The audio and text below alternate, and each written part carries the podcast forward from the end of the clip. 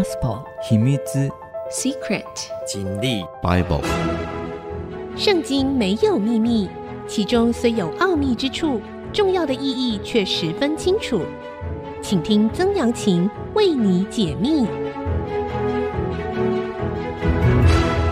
这里是 IC 之音主客广播 FM 九七点五，欢迎您收听《圣经没有秘密》，我是说书人曾阳晴。这个节目呢，同步在 Apple 的 Podcast、Google 的 Podcast 上架，Spotify 也可以听得到。如果您在 Podcast 收听，欢迎您按一下订阅，就会每一集收到我们的节目，收听方便。上次节目呢，说到了以色列分裂为南北两国，这时候的北国大概在 BC 差不多七百年的时候，七百多年的时候呢，它就已经被灭了，七百二十年左右。这时候只剩下南国。而南国的这一位君王西西家，他恢复了整个南国，甚至他跨越国境进入北国，恢复了对上帝的信仰。上一集的节目呢，我们讲到了啊，他洁净圣殿，拆掉了这个耶路撒冷啊附近的这些丘坛、假神偶像的神明的庙，然后呢，恢复立位人跟祭司的职分啊，然后。又恢复了将近两百年没有这个过的逾越节，虽然是在二月十四号过的啊，二月十四号不是情人节哈，二月十四号过的是逾越节啊。以色列人他们叫尼散月，大概是三到四月之间，正月是尼散月，正月十四号要过逾越节，但是呢，因为洁净圣殿时间来不及啊，准备也来不及，所以呢，就延到了二月十四日。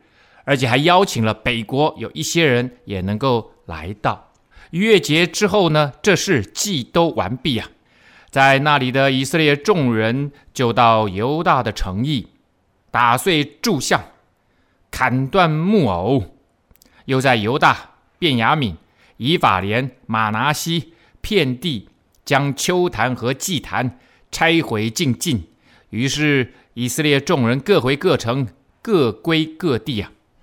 这里特别讲到了，他们留下来呢，把一些啊这个各地的啊，现在不仅仅是耶路撒冷城，那各地的都给它拆掉啊，那些柱像，柱像就是巴力像啊，用柱子嘛，你就知道代表男性的性器官啊。砍断木偶，通常在旁边会立一个木偶，叫亚瑟拉，是巴力的妻，在那个木偶附近的青翠树下，他们就会有很多啊宗教性的啊这个行淫呢。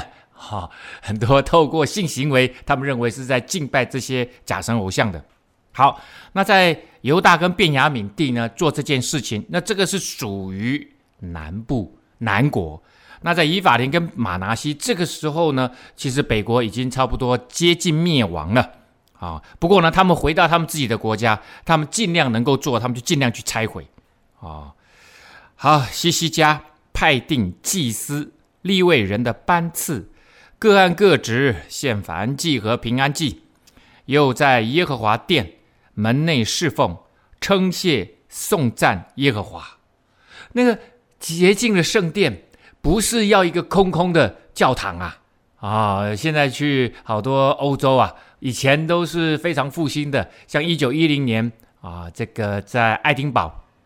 爱丁堡的爱丁堡大学，他们那一个大厅里面，他们开了一个世界宣教大会，差派多少宣教士出去啊？那个呃，爱丁堡啊，几乎是三步一小教堂，五步一大教堂啊！啊，现在呢，很多都变酒吧了，啊，都变成空空的，没有人在聚集啊，仅有少数的教堂还有聚会啊。所以他们不是要一个空的圣殿，所以呢，就安排了祭司立伟人的班次，他们是要换班的。特别是祭司，几乎每天都在换班啊，因为祭司人蛮多的啦啊，换班有人今天就要值班，值班要换橙色饼，要继续点灯、点油、点香啊，然后呢，利未人就要帮助他们。这整个的制度呢是由大卫王所制定的，然后所罗门王呢就确立下来，因为所罗门王才盖好圣殿嘛。可是王国分裂，君王分裂，这南北国分裂之后呢，几乎都没有在执行这件事情。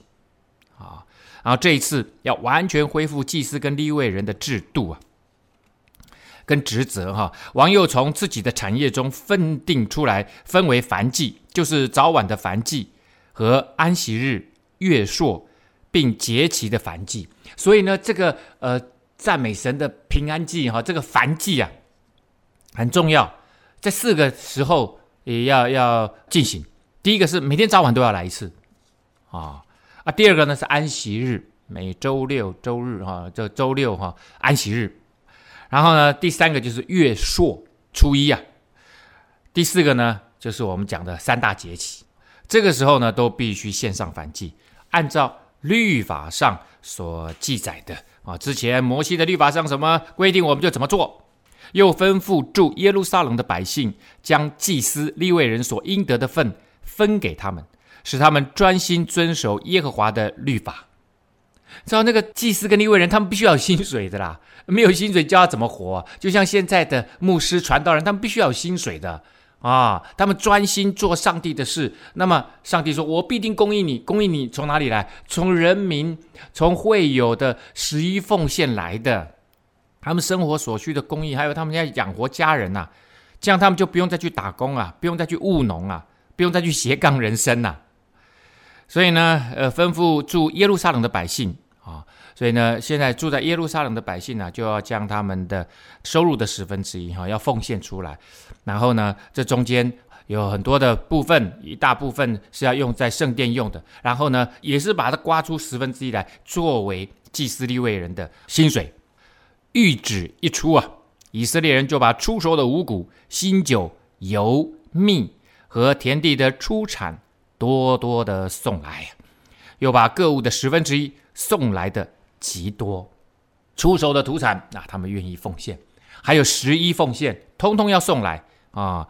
圣殿呢修复之后，要整个活化圣殿的这样子的一个，等于算是内涵啊，就是要恢复祭司利未人的工作内容。住在犹大各城的以色列人和犹大人，也将牛羊的十分之一，并分别为圣归耶和华他们神之物，就是十分取一之物，尽都送来。堆积成垒呀，好棒啊，好多啊！所以呢，现在不仅仅是耶路撒冷城，犹大国的各城的以色列人，他们都愿意这么做啊！哦，牛羊的十分之一哈，应该这本来就是应该归给耶和华为圣的啊！每一年的手上的你的你的收入的十分之一，通通要归给上帝。从三月积起到七月才完。啊，那我们之前讲过了哈，他们的正月就是我们现在的差不多三到四月嘛，所以三月就是五到六月，所以大概是五六月一直到九月十月啊，整个期间呢大概四个多月，他们不断的不断的奉献，这个时期正好是各样农作物收成的日子，因为收成嘛有收入，他们就赶紧奉献，赶紧奉献，因为以色列人他们奉献是要出熟的，也就是。第一批拿到手就必须要奉献出去，不是你用剩的。上帝非常在意这件事情，就是你要知道，不管你现在有有有没有欠债了，不管什么，你拿到手的这个东西，他们认为你得货财的能力，你所有的收获收成，其实都是上帝的恩典的供应。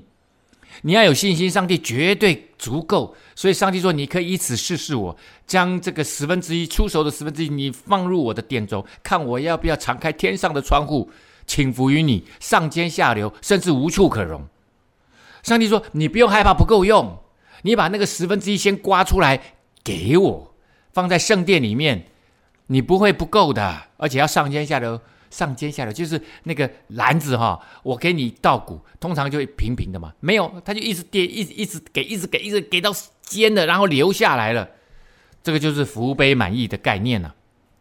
那通常呢，五月份，我我讲的是五月份是现在的历法哈，五月份呢就是扁豆跟大麦收成的日子，六月份小麦啊，九月份呢枣子、葡萄，十月份呢就是橄榄。哇，这些农作丰收啊，都送进了上帝的殿。西西家和众首领来看见堆垒，就称颂耶和华，又为耶和华的名以色列人祝福。哇，大家都奉献了，很丰盛，而且甘心乐意啊！啊，西西家向祭司利未人查问这堆垒，你说，哎，怎么怎么这么多啊？撒督加德大祭司撒迦利亚就回答说。自从民将供物送到耶和华殿以来，我们不但吃饱，且剩下的甚多，因为耶和华赐福给他的民，所剩下的才这样丰盛。上帝赐福人就是这样，不仅有，而且呢非常的丰盛。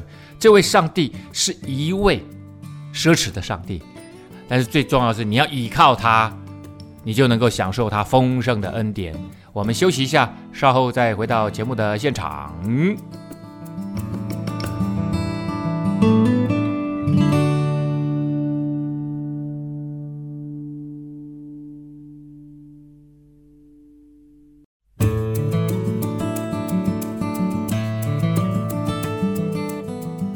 欢迎您回到《圣经没有秘密》，我是说书人曾阳晴。刚刚呢，我们讲到了啊，西西家恢复了这个圣殿的工作啊，恢复了祭司利伟人的职分呢啊，哇，从那一年的三月到七月啊，也就是大概是五月到九月、十月的月份，把这个收成的好多的农作啊，都奉献到圣殿里面来呀。啊然后呢，呃，大祭司亚撒利亚就说东西好多啊，然后这个西西家就来看了，哦，说哇，真是太棒了。西西家就吩咐在耶和华殿里面预备仓房，他们就预备了啊，在圣殿附设了仓库，收拾这些丰盛的农作啊，奉献啊，未来呃要当做祭司他们生活所需。啊，以及圣殿一切所需用的，他们诚心将供物的十分取一之物，并分别为圣之物，都搬入仓内啊，存在仓库里面。利未人哥南雅掌管这事，他兄弟示美为副管。然后呢，哎，要找出经理人呐、管理人呐、所以呢，就是利未人的哥南雅和他的弟弟示美呢，啊，来一起管理啊，然后还派了十个人。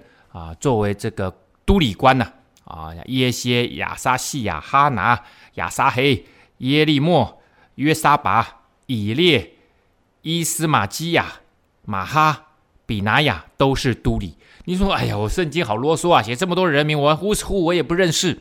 上帝就是这么奇妙，他看人呢是个别认识的。你在上帝的殿里面做了这么好美好的事情，上帝要纪念你啊。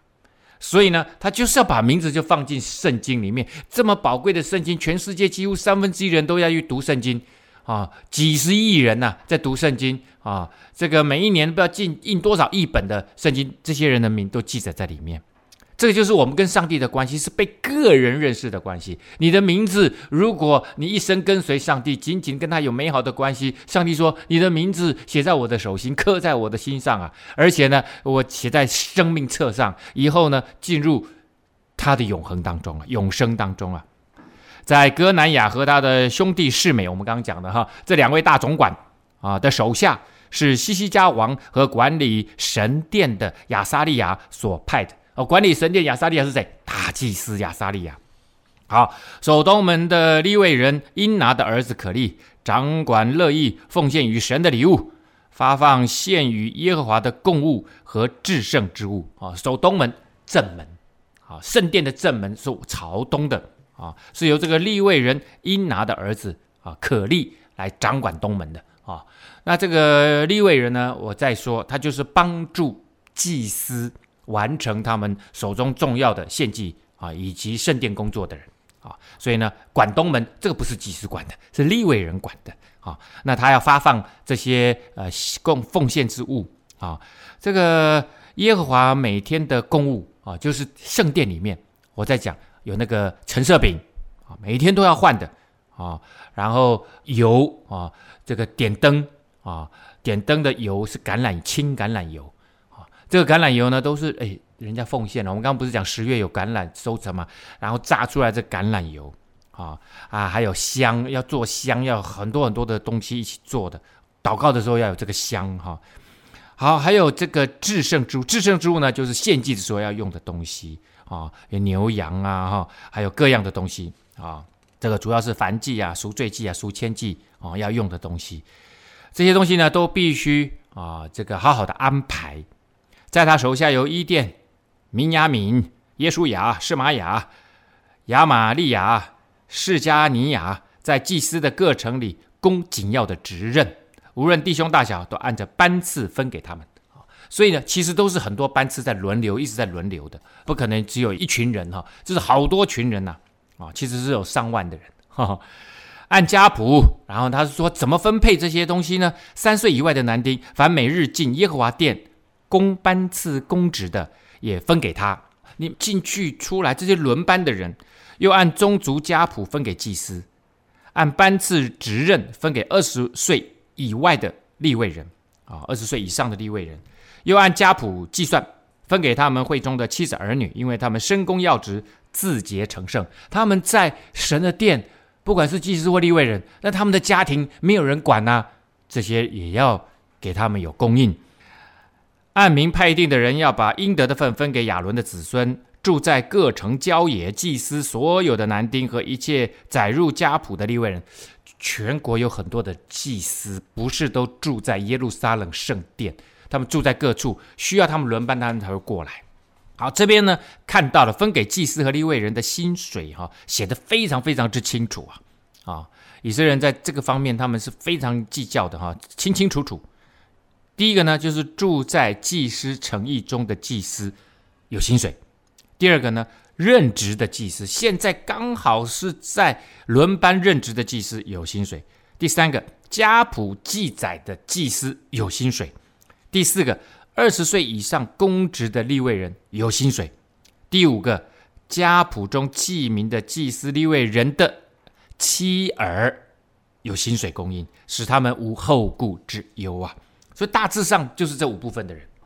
西西家在犹大遍地这样办理，行耶和华他神眼中看为善、为正、为忠的事情啊，这些事情都要忠心办理，好好办理啊。所以这就是一个好的管理制度。凡他所行的，无论是办神殿的事，是遵律法守诫命，是寻求他的神，都是尽心去行，无不亨通啊。所以上帝说，最大的律法是什么？就是尽心尽意尽力爱主你的神啊。其次就是爱人啊。所以呢，你你愿意服侍上帝，就是专心的、诚心诚意的、尽力的。来爱他，来服侍他，结局就是无不亨通。做每一件事情都会非常亨通啊！这就是上帝跟亲近他的人的带领，就是这样。接下来呢，要来讲一件非常重大的事情，就是西西家啊，他们的国政、外交、战争啊。西西家王第四年，他二十五岁即位，第四年呢，就是他二十八岁。不要忘记了，他执政六年以后，北国才正式灭亡啊！北国的这个何西亚啊，这个他执政九年，他其实就是个傀儡政府，都是亚述王扶持的啊！所以最后这几年呢，其实他真的是生不如死啊！就是以色列王以拉的儿子何西亚第七年啊，就是倒数第三年了哈。亚述王沙曼以色上来围困撒玛利亚。啊，就围困，那这个中间当然就是很惨呐啊！过了三年，就攻取了城。西西家第六年，以色列王何西亚第九年，撒玛利亚被攻取了。啊，这里正是给北国一个大据点啊，北国算是真正的灭了啊，灭了。这是北国的，等于算是第二阶段灭亡啊。第一阶段我们知道北部以及约旦河东啊。然后灭亡了，被占领之后呢，呃，他们的人民被迁到也是让两河流域。不过呢，他们并没有做下一个动作，就是把两河流域的人迁到那一块土地上面。所以呢，在后来耶稣的时代，加利利海北部地区基本上还能够维持啊，属于以色列人的纯正血统啊。可是呢，撒玛利亚这个地区啊，约旦河西属于以色列北国的地区就没那么幸运啦。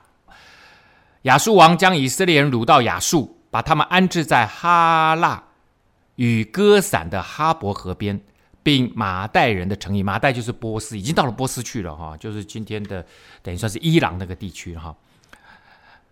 然后呢，哈拉与歌散呢都还在两河流域啊。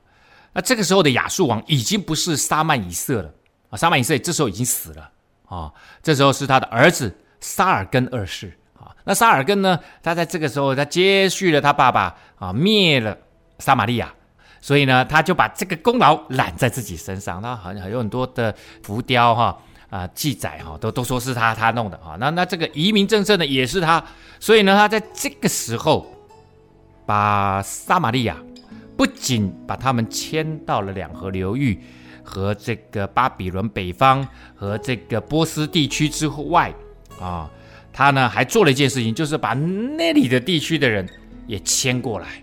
那把那里地区的人迁过来，就会发生一个很严重，就是混血、杂交啊。那在这个混血过程当中呢，他们那个地区的人又把他们的神明也带过来，于是整个撒玛利亚到最后就完全没有办法做土地认同、民族认同了，太困难了，因为他实在是已经完全没有办法啊，再看到以色列人的面目了。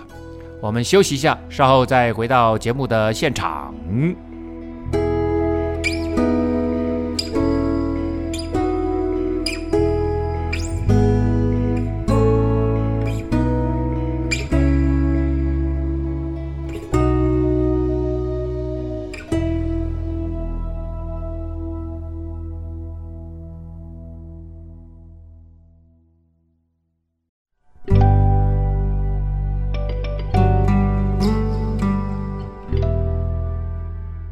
欢迎您回到《圣经没有秘密》，我是说书人曾阳晴。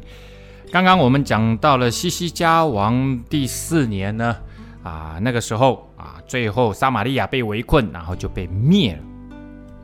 到了西西家王第十四年，这时候已经没有北国了，而且呢，北国这时候散居啊，来自于两河流域啊，哈，波斯国的那些外邦被迁过来的人。带着他们的神明，带着他们家一群一群的部落啊，散居在北国以色列里面。所以在撒玛利亚这个呃北部的地区呢，最后就再也找不到以色列人的痕迹啦。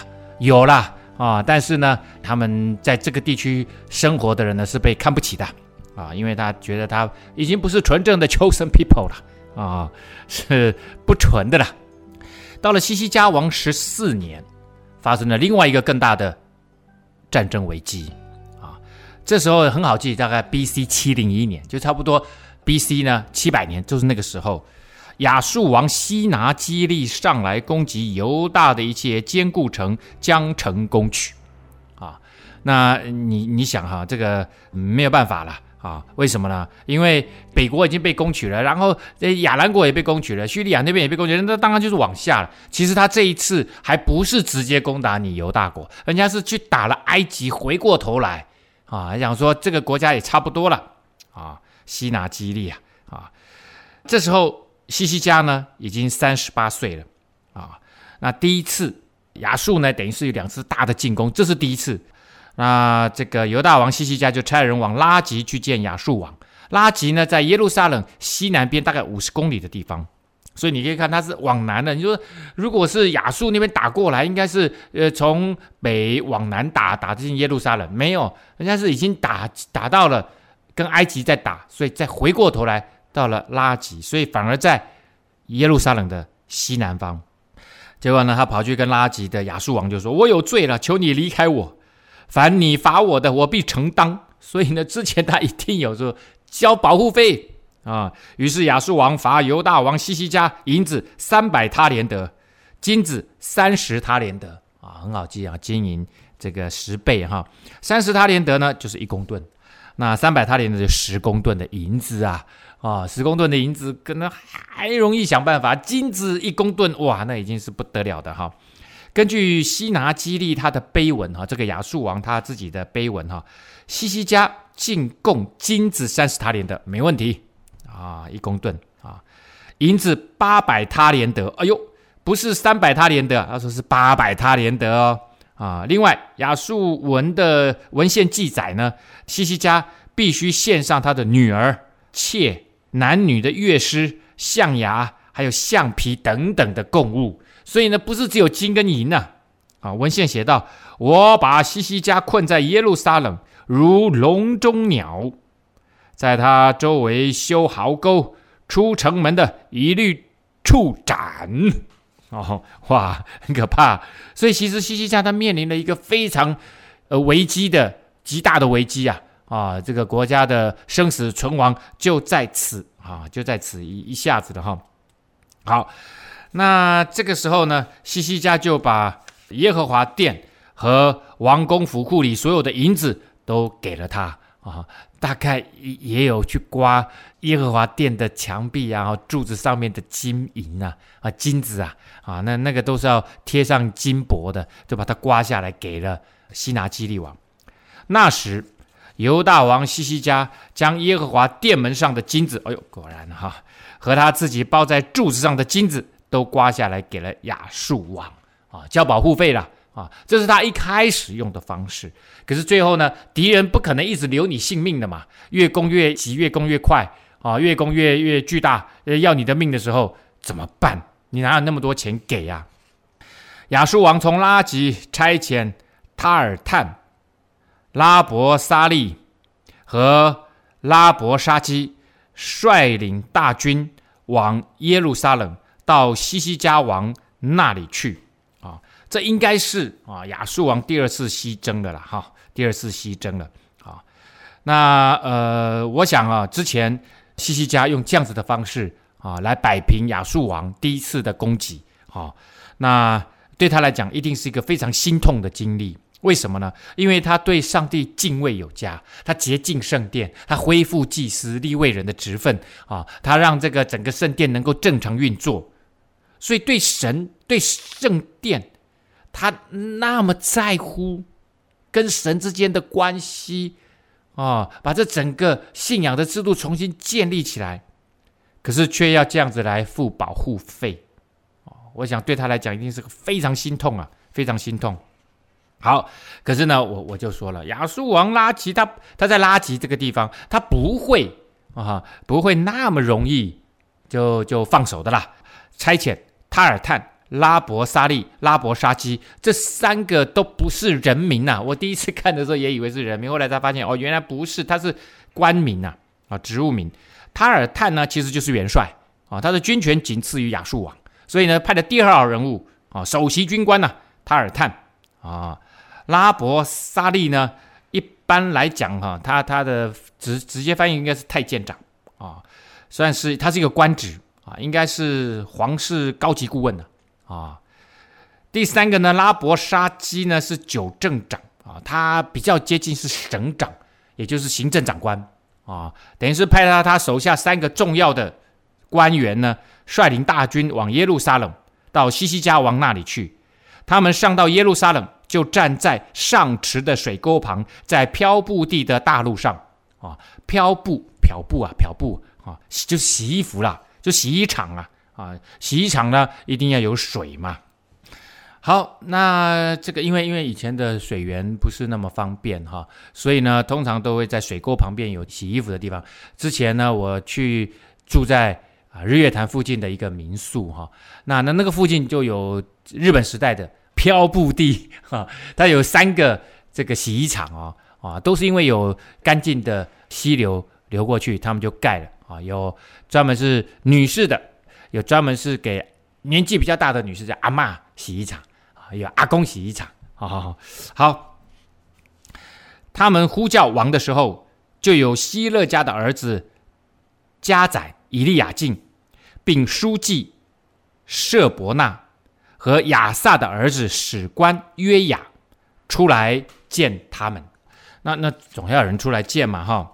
好，那这个第二次亚述王来到耶路撒冷啊，这个啊没有，之前是他们去拉吉见亚述王，这一次是亚述王从拉吉差遣这三个高阶军官带着军队啊，大军呢、往耶路撒冷啊，那当然一方面就是围城啊。另外一方面呢，他其实想要恫吓他们，呃，用心理战，让不战而屈人之兵呢，啊，啊这个是最高级的，这是《孙子兵法》里面说的。我不要真的出兵打你啊，那多浪费时间呐！啊，我的军力比你强大那么多，呃，干嘛还还跟你花时间打？啊，我就把你围起来，啊，围久了你就知道厉害了，没食物吃你就知道厉害。原因其实应该是之前包括埃及以及迦南地区的反亚述势力又重新再起来了，之前臣服了，可是呢，可能在短时间之内，他们又互相互通有无，然后呢，亚述王就很不爽了，不管是在迦南地地区的这些剩余的势力啊，不是只剩下犹大哦，还有什么亚门人、以东人呐，哈，这些大家又串联起来了，跟这个埃及哈，很多人就就以埃及为马首是瞻啊，就再一次这个兴起反亚述的势力，所以呢，亚述王这次很不爽，又来到这里。而且呢，他又以拉吉为根据地，派遣了这三位高阶军官呢，去到耶路撒冷啊，去到耶路撒冷啊，要给耶路撒冷王好看呐、之前你那么屈膝卑躬，现在你竟敢跟我翻脸，你这是活得不耐烦啦啊，活得不耐烦。那么呼叫王的时候啊，所以呢，有三位耶路撒冷呢，这个西西家手底下也有三位高阶文官出来啊接待。究竟这三位是谁呢？等下休息一下，稍后再回到节目的现场，告诉各位。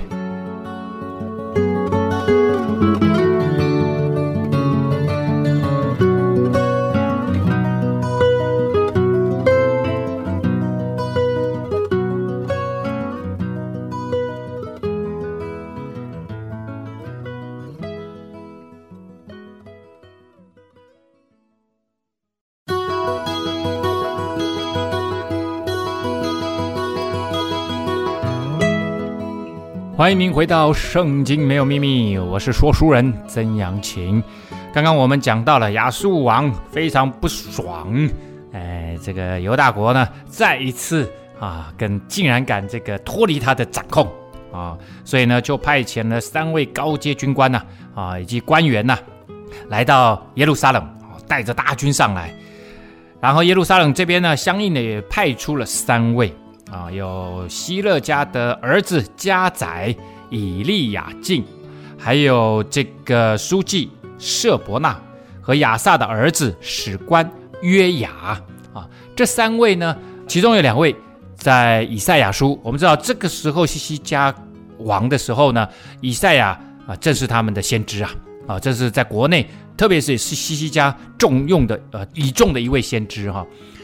那迦载其实就是当时的宰相了啊，当时的宰相。以赛亚书第二十二章呢，就记载到那日，我必召我仆人希勒家的儿子以利亚进来，将你的外袍给他穿上，将你的腰带给他系紧，将你的政权交在他手中，他必做耶路撒冷居民和犹大家的父啊啊！所以呢，诶，他会在犹大家哈犹大国担负起重大的政治责任呢。啊犹大家的父其实他就是类似啊，这个哎，国家最重要的一个啊，除了西西家之外啊，另外一个重最重要的一个人物啊。另外这个舍伯纳哈，他是比较有争议性的。他在第二十二章十五节说：“主万军之耶和华这样说，你去见掌银库的，就是加载舍伯纳，对他说：哎，他不是书记吗？”啊，刚刚加载是以利亚敬吗？所以呢是这样。之前的这个宰相其实是舍伯纳，而且他也做过财务大臣啊、呃。这个掌银库的就是财务大臣啊。显然这两个工作都已经被拿掉了。现在他是做书记，也就是他有被降官啊，有被降职啊啊。从这个总理呢被降为书记官，但是呢应该还是蛮重要的一个职务哈。然后呢，神就要对这个透过以利亚呢，以赛亚呢，就对舍伯纳说：“你在这里做什么呢？有什么人竟在这里凿坟墓？就是在高处为自己凿坟墓，在磐石中为自己凿出安身之所呢？”他说：“哎，你这个国家的宰相啊，你在干嘛？你在挖自己的坟墓吗？”有人活着就是为了挖坟墓，那那这我我想除了这个法老以外哈，一直在做金字塔，还有中国的这些皇帝哈，就位的那一天就开始做自己坟墓，做到死那天为止哈，大概没有这么这么荒谬的人呐、啊。看呐，耶和华必向大有力的人将你紧紧缠裹，竭力抛去啊！所以上帝一定很不喜欢这个人舍伯那。舍伯那不知道做了什么事情，是上帝认为他所作所为都是在替自己凿坟墓。他必将你滚成一团，抛在宽阔之地，好像抛球一样。你这主人家的羞辱，必在那里坐你荣耀的车，也必在那里死亡。我必赶逐你离开官职，你必从你的原位撤下。所以撤下来以后呢，刚刚我们不是说二十节吗？就是指以利亚进来，我要把你的这个衣服给他穿。所以后来果然加宰就变成是以利亚进，就变成是以利亚进啊。好，那我们继续啊来看，那这个舍伯纳哈，一般来讲，根据犹大的传统啊，我想也是因为这个以赛亚的预言哈，就说这个人呢，其实他暗通款曲，跟亚述之间与亚述串通。出卖犹大国，引狼入室啊！最后还被亚述人当作叛国贼，绑在马后拖行而死啊！所以这个人呢，嘿，这个下场也很不好哈，也很不好。好，这是舍伯纳，还有这个史官哈，呃，这个约雅啊，就就出来见他们。拉伯沙基就说了啊，这个省长就说了哈，这个行政长官，你们去告诉西西家说，亚述大王如此说，你所依靠的有什么可仗赖的呢？哦，这个亚述大王不是我们只是口头称的亚述大王，这个有好像亚历山大大帝那种感觉啊。这个头衔就是伟大的君王啊，啊，伟大的君王。这个在圣经其他地方只有指上帝哦，所以呢，这个大王其实是我们这边看不出来这种感觉啦。这意思是说我这个亚述大帝的意思啊。你说你有打仗的计谋和能力。这个拉伯沙基啊，叫他们去告诉西西家哈，说你你到底靠什么敢这样子跟我翻脸啊？你说你有打仗计谋和能力，我看不过是虚话，虚话就是话只在嘴巴里面转哈，耍嘴皮子啊！你到底依靠谁才背叛我呢？哦，OK，所以西西家之前的那一个呃附庸的屈膝卑躬的哦拿钱贿赂亚述王的行为，其实已经翻脸了，他背叛他了，看呐。你所倚靠的埃及是那压伤的苇杖，人若靠这杖，就必刺透他的手。啊，这个苇就是那个芦苇啊，啊，台湾比较没有芦苇，但是台湾有苇草啊，瓜帮了啊，秋天的时候都会开那个那个花哈。那这个苇杖呢，看似坚硬，一根一根的啊。之前我在洞庭湖，洞庭湖缺水的时候，一根一根的那个那个芦苇，一根一根看起来很硬哦，但是呢，其实很脆，其实是非常脆弱的。啊，呃，一下就断了，脆弱，很容易刮伤你的手，穿刺你的手。埃及王法老向一切依靠他的人也是这样。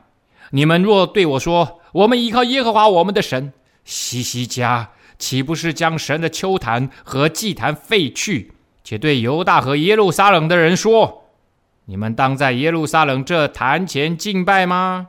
好，他用了两个方式来说明，一个是说你是倚靠埃及没有用啊。埃及也被我现在要去教训他了啊、哦！埃及就像那个芦苇一样啊，脆弱的不得了啊。第二个呢，他要分化犹大国内部的人，因为西西家一上来就把耶路撒冷的以前拜假神偶像的祭坛，还有外面的那些丘坛神明的庙，全部都给拆掉了，而且还拆到北国去。那以前很多人其实都在拜啊，那你现在这个拜一定很多人中间有利益纠葛。你把人家的这个全部都砍断了，所以呢，很多人一定心里很不爽啊！你把这个废去他们的神明的庙啊、坛啊、祭坛啊，很多人会不高兴啊！所以呢，他现在故意把这个东西提出来。西西家不是把那些神坛、念庙啊、祭坛都全部都废去了吗？然后叫你们一定要来到耶路撒冷来拜吗？哦，他就把一刀切，就切出一半是之前拜假神偶像的，另外一半你们现在是拜这个耶路撒冷。哇，就分化他们内部啊，哎，算是蛮厉害的哦，哦，来这一招算是很厉害哦。现在你们说，他就说你们很有实力，对不对？现在你们把当头给我主亚述王，我这边呢给你两千匹马，看你这一面骑马的人够不够啊？